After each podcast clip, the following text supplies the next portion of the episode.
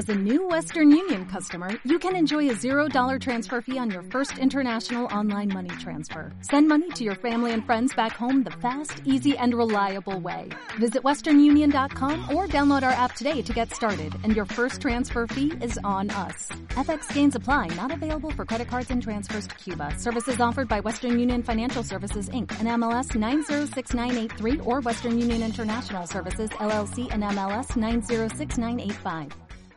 Viva la vida con Radiovisión.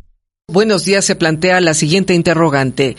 ¿Cómo se financiará el incremento salarial del magisterio?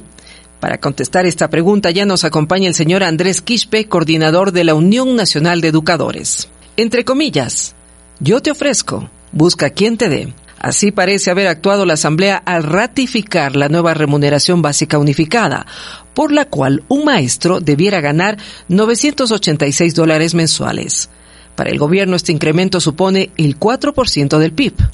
Para el gremio docente, 630 millones anuales. Inicia el diálogo. Eh, don Andrés, señor Quispe, bienvenido al programa. El gobierno dice que el incremento salarial a los maestros supondría el 4% del PIB del Producto Interno Bruto. Ustedes lo calculan en 630 millones. Le pregunto, don Andrés, ¿cómo se explican estas dos cifras? Por favor, adelante Andrés, bienvenido. Estimado Diego, eh, muy buenos días. Eh, también un saludo a todos quienes nos escuchan por Radio Visión. Gracias por la oportunidad y saludo su actitud de ubicar a la educación como un eje central del debate en el país. Ahora más que a partir de eh, esta semana ya todos los niveles, es decir, educación inicial, básica y bachillerato, estamos en actividades presenciales. Respecto a la pregunta, miren, en, según la tabla de distributivos de sueldos del Ministerio de Educación, eh, del año 2019-2020, ojo, del año 2019-2020 existen 169.559 docentes. Mensualmente, para, eh, para pagar los sueldos de este grupo de maestros, mensualmente el Estado invierte 181 millones de dólares. Al año invierte aproximadamente 1.915 millones. Nosotros, lo que, si partimos de esta cifra, lo que estamos mandando es, demandando es una recategorización, no una alza de sueldos general como dice el presidente. La diferencia que plantea la Unión Nacional de Educadores de 630 millones obedece a los estudios que realizó la Asamblea Nacional a través de lo que dejó el Ministerio de Economía y Finanzas, a través de la información del Ministerio de Educación, por lo cual, si se produce la recategorización, el monto anual por eh, el pago de sueldo a los docentes subiría a 2.546, por lo cual el presidente está mal asesorado o no leyó el informe. Andrés, no, no, usted maneja el tema con propiedad y con conocimiento de causa. Como le digo, yo, en lo personal, primera persona singular, siempre guardo el mayor afecto por el maestro y maestra. Claro, me preocupa el trasfondo económico. Una nueva pregunta para usted, Andrés. ¿Qué partida presupuestaria permitiría fondear este incremento sin meterle la mano a las reservas internacionales del Banco Central? Una práctica propia del colorismo, Andrés. Estimado don Diego, yo quisiera hacer un paréntesis antes de brindarle esa respuesta. Si uno revisa el informe, va a encontrar que la propuesta inicial de la equiparación salarial era 2.5 del salario básico unificado. Así resolvió la Corte Constitucional y las reformas.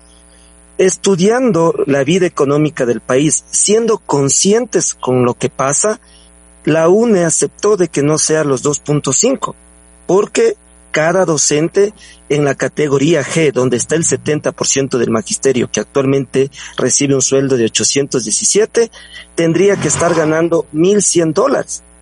La Asamblea modifica el artículo 103, estimado don Diego, y baja a servidor público eh, 3, es decir, a 986 dólares. El magisterio ha cedido, don Diego. La propuesta inicial no era esa. Luego la el segundo derecho que estamos cediendo es la jubilación especial, porque el informe que manda el Instituto Ecuatoriano de Seguridad Social señala que al no tener el 40% que debe entregar los distintos gobiernos, existe un déficit en la caja del IES, por lo cual ese derecho hoy no es posible. Que ojo, beneficiaba apenas ocho mil maestros. Entonces, los maestros, la UNE, han cedido.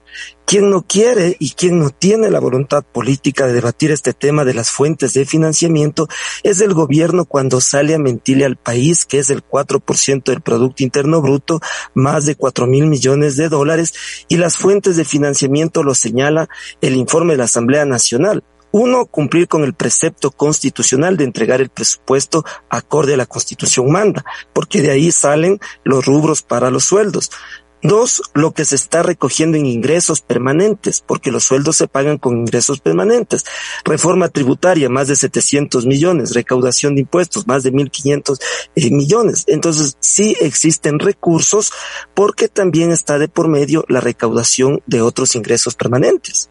Andrés, escuchamos con vivo interés. Yo discrepo con usted. Yo no creo que el gobierno, señor Lazo, gobierno con quien yo no tengo ningún compromiso, le falte voluntad política. Lo que pasa es que el gobierno opera sobre circunstancias económicas. Andrés, desde Madrid, España, la periodista Michelle Oquendo Sánchez interviene en el diálogo. Michelle, buenos días. Un saludo especial al señor Andrés Quispe. Andrés, ¿cuán peligroso resultaría atar el financiamiento del incremento salarial a fuentes volátiles como los ingresos extraordinarios del petróleo o los de la reforma tributaria? Bueno, el, presupuesto general del Estado se sostiene por ingresos no permanentes, entiendas esto, petróleo, eh, minería y ingresos permanentes, que es la recaudación de impuestos. Eh, más del 60% de ese presupuesto, como ustedes conocen, está sostenido por ingresos permanentes. Y lo que estamos demandando es que la recaudación tributaria que está eh, teniendo exitosos eh, alcances como nos manifestó la directora del SRI en reunión con el presidente o en los boletines del SRI que salen mensualmente, se pague el sueldo de los maestros. Porque la Corte Constitucional subrayó algo importante, estimada Michelle y oyentes, y es que cuando se mejora las condiciones de vida, se garantiza el derecho a la educación, porque del sueldo del docente se paga material didáctico, internet, herramientas telemáticas, títulos de cuarto nivel. Cuando un maestro obtiene su título de cuarto nivel, se mejora la calidad educativa. Entonces, es el sueldo del maestro el que sostiene la educación. Hoy mismo, de nuestro sueldo, estamos llevando insumos de bioseguridad para que nuestros estudiantes tengan las garantías de bioseguridad en este retorno presencial. Andrés, le escucho con vivo interés y con el mayor respeto no más claro. Recuérdese que la Corte Constitucional en su momento dijo que, claro, veía con buenos ojos, pero que había que señalar fuentes de financiamiento. Esto dijo la Corte Constitucional. Andrés, el gobierno adelanta su negativa al incremento. Le pregunto, ¿cuáles son las expectativas del magisterio para cuando la Corte Constitucional revise si es claro o no el mecanismo de financiamiento. Don Diego, la Corte fue muy clara. El 11 de agosto del 2021 la Corte Constitucional declaró la constitucionalidad de todas las reformas a la LOI, nuevo bachillerato, un nuevo enfoque de los DC, educación intercultural y bilingüe fortalecida, dejar de lado esa pedagogía de la persecución que impuso el corrismo, entre otros elementos, y suspendió tres artículos dos de ellos relacionados a la equiparación salarial y uno a la jubilación especial. Acabé de señalar cuánto ha cedido el magisterio en sus derechos, entendiendo la vida económica del país, y suspendió cinco disposiciones transitorias. La suspendió, ¿por qué? Porque efectivamente demandó que se fijen fuentes de financiamiento y que el Ejecutivo y el Legislativo trabajen de manera coordinada. Eso no se produjo porque los representantes del Ministerio de Finanzas jamás recurrieron a las reuniones que convocó la Asamblea Nacional y hoy le mal informan al presidente al señalar que el impacto es de más de cuatro mil millones de dólares, más de, eh, del 4% del Producto Interno Bruto. Eso no es así, presidente. Eso nos preocupa porque nosotros con concebimos que se está estructurando un discurso que busca llevar a confrontar al magisterio con la sociedad. Y creo que hoy el país y todos nos hemos dado cuenta lo irreempasable que es un maestro al haber estado cerrado dos años las aulas, lo irresponsable que es una maestra. Andrés, yo no creo que nadie, absolutamente nadie, Andrés, respetando sus palabras, nadie pretenda pues confrontar a la clase de magisterio con la sociedad ecuatoriana. Yo creo que la sociedad ecuatoriana tiene claro el papel fundamental del magisterio en lo que tiene que ver con el desarrollo educativo del país. Entonces yo creo que nadie puede intentar confrontar a la clase magisterio tan respetable con la sociedad ecuatoriana. Están escuchando ustedes a don Andrés Quispe, coordinador de la Unión Nacional de Ecuador. Andrés, el principal editorial de la fecha del comercio, página 12 dice, la asamblea debe ser más responsable ante los docentes. Escuchen lo que dice la asamblea. La asamblea debe ser más responsable ante los docentes. Aumentar los ingresos, profesores, es algo loable pero los legisladores no miraron las consecuencias que podría traer a la economía nacional. Esto no lo dice Buenos Días, lo dice Diego Quendo, lo dice un periódico serio como el Comercio, que estoy seguro que siempre mira con simpatía las aspiraciones, de la clase legítima del país. Interviene nuevamente en el programa Michelle. Michelle, si eres tan gentil. Andrés, la nueva remuneración básica unificada alcanzaría los 986 dólares mensuales. ¿Cómo se compara este valor con el promedio de ingresos de un docente de la región? Eh, cabe señalar, don Diego, como usted conoce, que la Asamblea Nacional es el primer poder del Estado ecuatoriano. Hablamos de que estamos en un Estado de Derecho y lo que tiene que hacer es la Asamblea precisamente legislar en ese eh, contexto. Y lo Segundo, eh, no es alza eh, general de sueldos. Si hablamos que existe más de 169 mil docentes, son 10 categorías que estamos recuperando, eh, don Diego y Michel. ¿Cuáles son las tres categorías que se recuperan? Son la J, la H, la I, categorías referenciales, en donde están docentes con títulos de técnicos, de tecnólogos o bachilleres que sobre todo trabajan en las zonas fronterizas. Ellos van a ganar, van a ganar 817 dólares, don Diego, y audiencia.